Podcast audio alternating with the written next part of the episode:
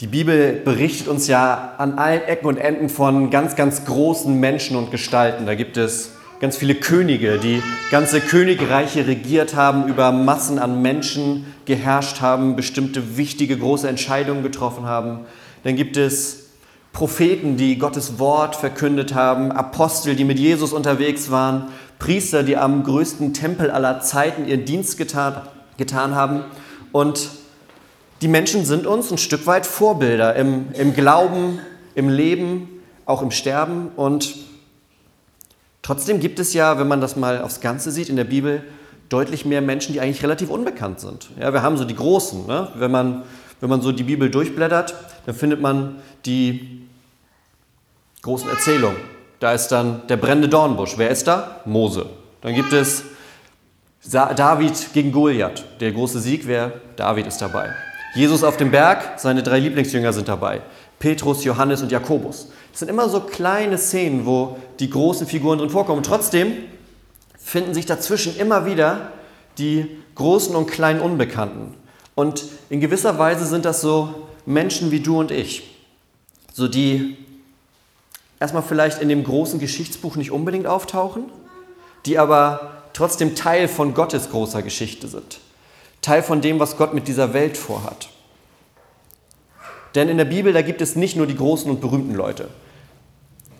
Und einer von diesen nicht ganz so berühmten Menschen ist ein Mann mit Namen Asaf.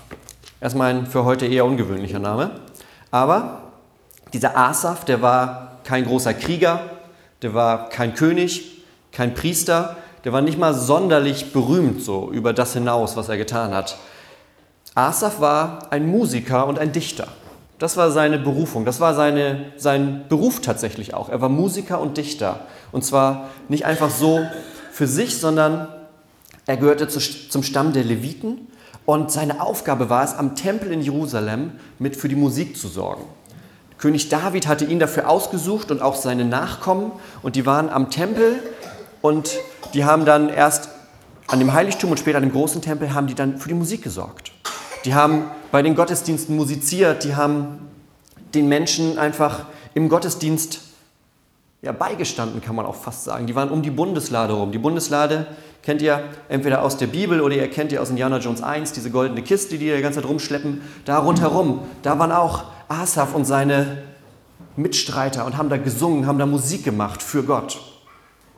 Und Asaf zeigt dir und mir, wie man als so eigentlich ganz normaler Mensch, wenn man jetzt nicht gerade zufällig der König oder der Hohepriester ist, wie man dann vor Gott stehen kann. Denn Asaf zeigt uns, und das wollen wir uns heute angucken, er zeigt uns, dass Gott jedes ehrliche Gebet erhört. Gott erhört jedes ehrliche Gebet. Denn wir haben, auch wenn wir über Asaf nicht so wahnsinnig viel wissen, wissen wir doch ein bisschen was von dem, was er komponiert hat. Denn manche von seinen Liedern, die sind in der Bibel mit drin. Zum Beispiel, heute haben wir am Anfang gebetet miteinander Psalm 73. Den hat Asaf geschrieben. Und ihr habt in euren Bänken so einen kleinen Zettel noch, da steht der komplette Psalm drauf. Das, was wir heute gebetet haben, das war nur so aus dem hinteren Stück. Ihr habt den ganzen Psalm, könnt ihr auch nachher mitnehmen, das ist der ganze Psalm 73, dieses Lied, das Asaf geschrieben hat. Er hat insgesamt hat er elf Lieder geschrieben, die in der Bibel drin sind. Und dieses Gebet zeigt uns, dass Gottes Eingreifen in unserem Leben, in unserem Alltag Veränderung bringt. Und das wollen wir uns jetzt heute mal ein bisschen genauer angucken, was das denn bedeutet, wenn man so zu Gott betet. Das Spannende ist, wenn ihr noch so ein bisschen vielleicht die Worte in Erinnerung habt, die wir vorhin gebetet haben, die waren sehr, sehr positiv. Ja, da ging es darum, Gott ist immer an meiner Seite, er hält meine rechte Hand und was auch passiert, alles wird gut, so ungefähr. Das ist eher das Ende von seinem Lied. Und wenn ich sage, das ist eher das Ende, dann geht es ja wahrscheinlich erstmal anders los. Denn die Situation, in der der Asaf sich befindet, die ist was, was mir zumindest nicht ganz unbekannt ist. Ja? Er weiß viele Dinge, viele Dinge in seinem Kopf drin. Also er weiß, Gott ist gut, Gott ist auf meiner Seite, Gott hält zu mir. Und dann läuft er aber blöderweise so in seiner Welt rum und merkt, aber irgendwie passieren hier trotzdem andere Dinge, die ganz tricky sind, wenn ich das so damit in Einklang bringen möchte. Er merkt, okay, den Reichen, denen geht es irgendwie extrem gut und den Armen, denen geht es extrem schlecht. Oder er sieht, okay, die einen, die, denen es immer besser geht, die werden dann auch noch hochmütig.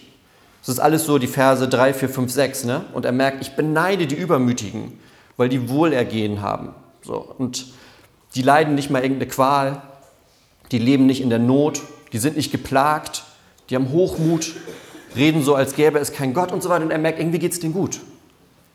Aber er weiß ja auch, okay, aber eigentlich ist Gott auf meiner Seite, eigentlich ist Gott gut. Wieso, wie passt das zusammen?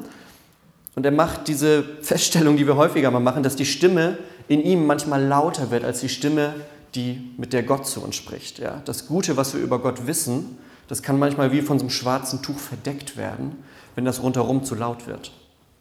Wenn das rundherum in der Umwelt, in dem inneren Monolog sozusagen, wenn da das Negative Überhand gewinnt, dann kann es passieren, dass man das, was wir eigentlich über Gott wissen, das, wo wir wissen, Gott ist gut und Gott ist für uns, das kann dann so ein bisschen leiser werden. Und die, diese, dieses Erlebnis, das macht auch der Asaph hier. Und deshalb betet er ein ehrliches Gebet. Und das ist dieses Lied, das da entstanden ist. Und er macht erstmal das einzig Richtige und Wichtige. Er richtet dieses ehrliche Gebet an die richtige Adresse. Das ist schon mal ein guter Anfang. Denn wenn man sich das anguckt, die ganzen ersten zehn Verse durch, ist Asaf eigentlich nur am Meckern. Also ne, er sagt, Vers 2, ich wäre fast gestrauchelt, hätte fast einen Fehltritt getan. Dann in 3, ich beneide die Übermütigen. Vers 4, die leiden nicht mal. Vers 6, die haben keine Not. Nee, Vers 5, Vers 6, die sind auch noch hochmütig. Also vielleicht kennt ihr so Leute, die eigentlich nur immer damit beschäftigt sind, aufzuzählen, was bei den anderen, was da alles nicht passt.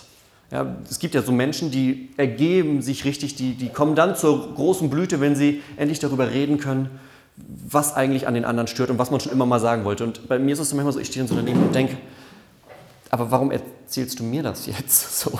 Und vielleicht ist es bei euch auch, vielleicht kennt ihr so Menschen, die so mit so ganz viel Negativität irgendwie einem da das Leben und gefühlt die ganze Nachbarschaft ausschütten und denkt so, warum erzählst du mir das jetzt? Das müsstest du eigentlich anderen Leuten oder so wie Asaf, er macht es richtig, er geht damit zu Gott.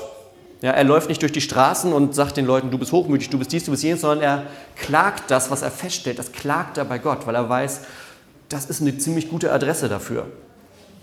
Und weil er diese gute Adresse gefunden hat, deshalb verändert sich sein Gebet und sein Lied auch zu dem, was wir vorhin gesprochen haben.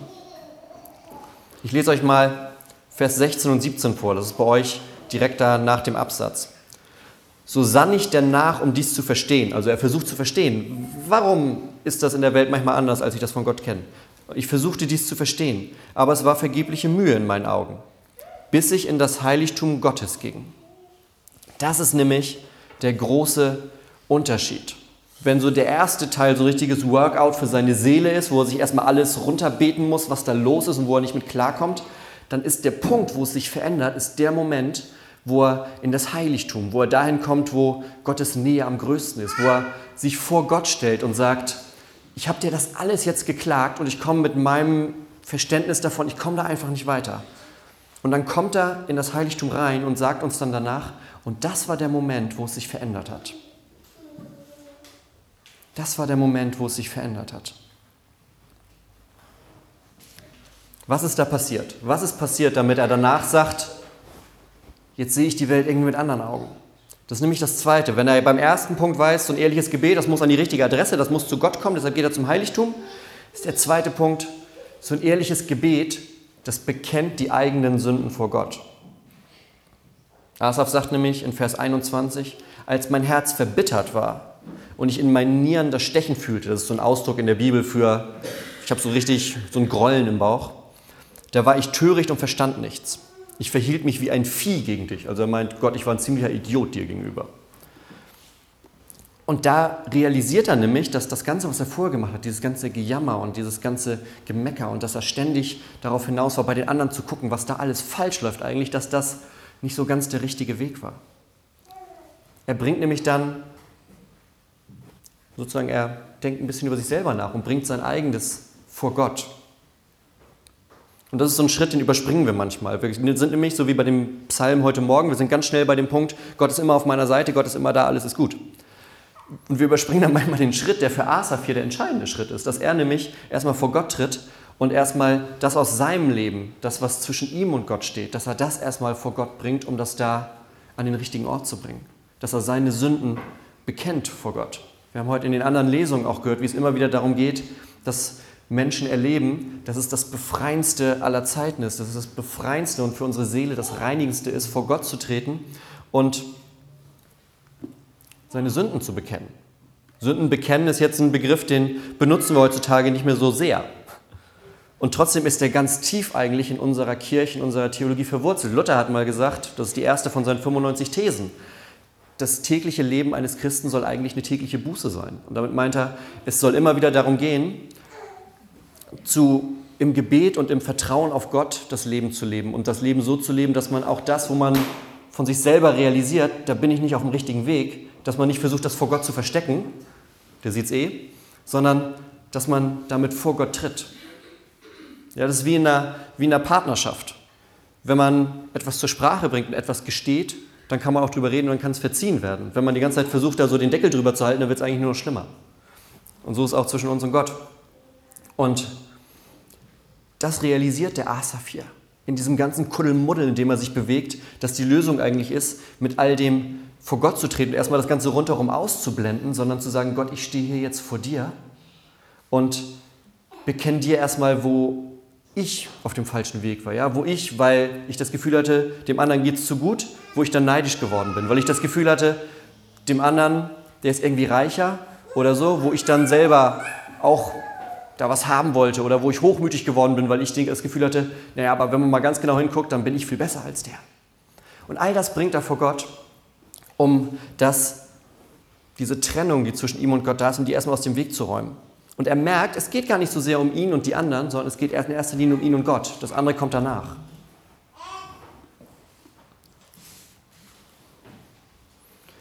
Und damit kommt er dann nämlich zu dem, wo wir vorhin waren.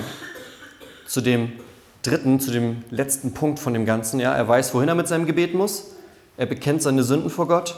Und das dritte ist, er merkt dann in dem Moment, dass dieses ehrliche Gebet, was er spricht, dass er nicht versucht, das, was in ihm los ist, zu verstecken, sondern dass er das alles mit vor Gott bringt und nicht, nicht, sich nicht nur beklagt über die anderen, sondern seine eigenen Fehler mitbringt. Da merkt er, dieses ehrliche Gebet, das stärkt mein Vertrauen. Das stärkt mein Vertrauen. Das ist der letzte Vers, den ihr auf eurem Zettel habt. Mir aber ist die Nähe Gottes köstlich. Das ist das Schönste, was es gibt. Ich habe Gott den Herrn zu meiner Zuflucht gemacht um alle deine Werke zu verkünden. Asaf lernt dann nämlich neu, dass er Gott vertrauen kann. Er lernt dann neu, dass er Gott vertrauen kann, auch über das, was er manchmal in seinem Alltag erlebt. Er lernt quasi an seinen Zweifeln zu zweifeln. Das ist was ganz Schönes, wenn man lernt, an seinen Zweifeln zu zweifeln. Ja? Weil eigentlich ist es ja so, dass wir Zweifel haben, die dann irgendwie so an uns nagen. Aber habt ihr mal versucht, an diesem Zweifel zu zweifeln? Habt ihr mal versucht zu sagen, vielleicht ist das, was da an mir nagt, vielleicht gibt es das ja gar nicht, vielleicht ist es ja gar nicht so echt, vielleicht ist das ja was, was mich eigentlich nur von dem ablenkt, was das Richtige ist. Ja, und durch seine Tränen hindurch, erst Tränen des Zorns über die anderen und dann könnte ich mir sehr gut vorstellen, auch eigene Tränen über das, was er über sich selbst erkennt an diesem Tag. Da bleibt die Heilung nicht aus. Er ergreift das Evangelium, die gute Nachricht, dass er merkt, Gott ist für mich da. Gott ist für mich, ja, Asaf sieht hier auch schon so ein bisschen voraus in die Schönheit, die Jesus uns bringen wird. Und das ist ein Grund, auf dem Leben stehen kann. Das ist so, wenn man diesen Dreischritt nimmt, ja, die richtige Adresse zu wissen, zu Gott gehen, die eigenen Sünden mitzubekennen und dann aus diesem gestärkten Vertrauen zu leben. Das lernt Asaf hier und gibt uns damit ein Beispiel für unser Leben.